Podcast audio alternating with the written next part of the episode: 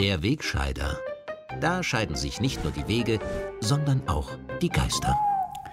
Was war das wieder für eine Woche? Der Syrien-Konflikt wird neuerlich zum tragischen Spielfeld durchgeknallter Präsidenten. Europa wird wieder Schauplatz von Anschlägen kranker Terroristen. SPÖ und Grüne verhindern im Bundesrat ein Verfassungsgesetz, wonach die öffentliche Hand künftig sparen muss. Und die Nobelpreisverleihung sorgt hierzulande für Freude und Leid. Im heimischen Kulturbetrieb jubelt man über die Vergabe des Literaturnobelpreises an Peter Handke.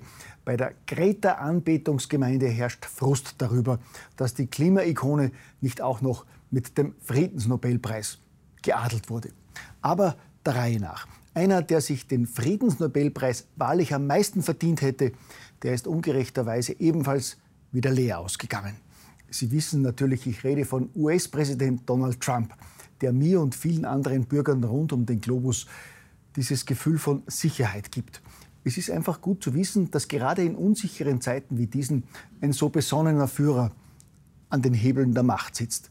Und das beweist er uns fast täglich. Nach seinem Befehl, die US-Truppen aus Nordsyrien abzuziehen und damit die verbündeten Kurdenmilizen im Grenzgebiet zur Türkei allein zurückzulassen, hat Trump die besorgte Weltöffentlichkeit einmal mehr via Twitter beruhigt.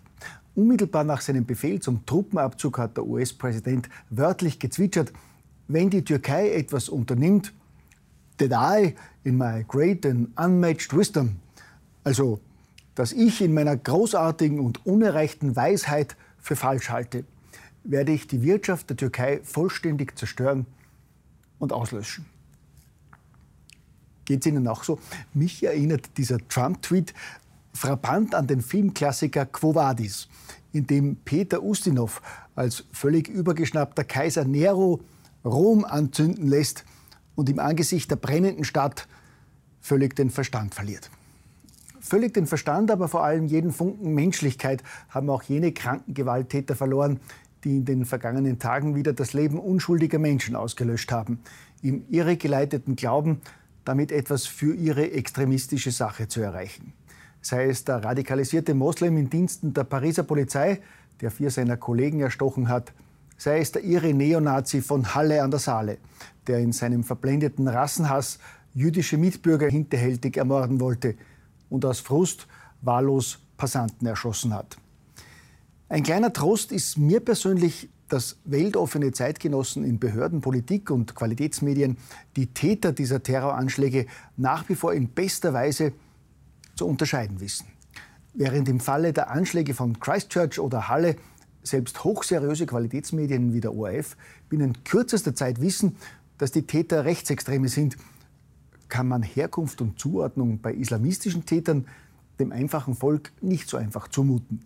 Im Falle des tödlichen Messerangriffs auf vier Pariser Polizisten wenige Tage zuvor haben dieselben verantwortungsvollen Medien auch noch Tage nach der Bluttat versucht zu verschweigen, dass es sich um einen Terroranschlag handelt und der Täter ein radikalisierter Moslem war.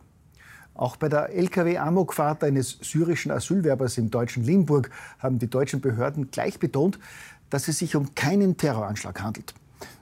Der Mann, dessen Asylantrag kurz zuvor abgelehnt worden war, hat einfach nur Alkohol getrunken, bevor er einen Sattelschlepper gekapert hat und damit in eine stehende Autokolonne gekracht ist. Sorgen und Ängste wegen islamistischem Terror sind da völlig unbegründet. Halt, meine Damen und Herren von der Gedankenpolizei, ich weiß, diese Ausführungen meinerseits eben waren natürlich wieder rechte Hetze die ich hiermit in aller Form zur Anzeige bringe. Ich möchte vorweg als reuige Buße sozusagen anbieten, mindestens dreimal an einer Fridays for Future Demo teilzunehmen und mich an den immer gewalttätigeren Aktionen zum Wohle des Klimas aktiv zu beteiligen. In London, wo die Polizei allein in dieser Woche mehr als 1000 Klimaaktivisten festgenommen hat, wollten Umweltschützer einen Flughafen lahmlegen und sind auf Flugzeuge geklettert. In Paris, Berlin, Wien und anderen Städten haben sie Durchzugstraßen und Brücken blockiert. Ich würde mich gerne mit der Idee Massentelefonieren für ein besseres Klima einbringen. Ein umweltfreundliches Smartphone hat ja heute jeder. Gut, einen kleinen Rückschlag für die heilige Greta und ihre Glaubensgemeinde hat es in den vergangenen Tagen leider auch gegeben. Die Frohbotschaft vom wissenschaftlichen Konsens der Befürworter der Klimahysterie hat einen schlimmen Riss bekommen.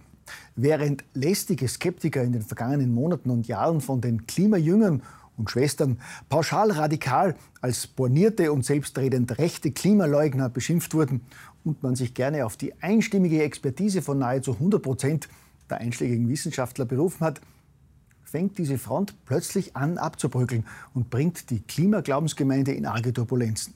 So haben jetzt 500 prominente internationale Wissenschaftler und Experten einen offenen Brief mit dem Titel Es gibt keinen Klimanotstand an UN-Generalsekretär Antonio Guterres geschrieben, in dem sie ausdrücklich davor warnen, dass die derzeit hysterische Klimapolitik das Wirtschaftssystem sinnlos und schwer untergräbt.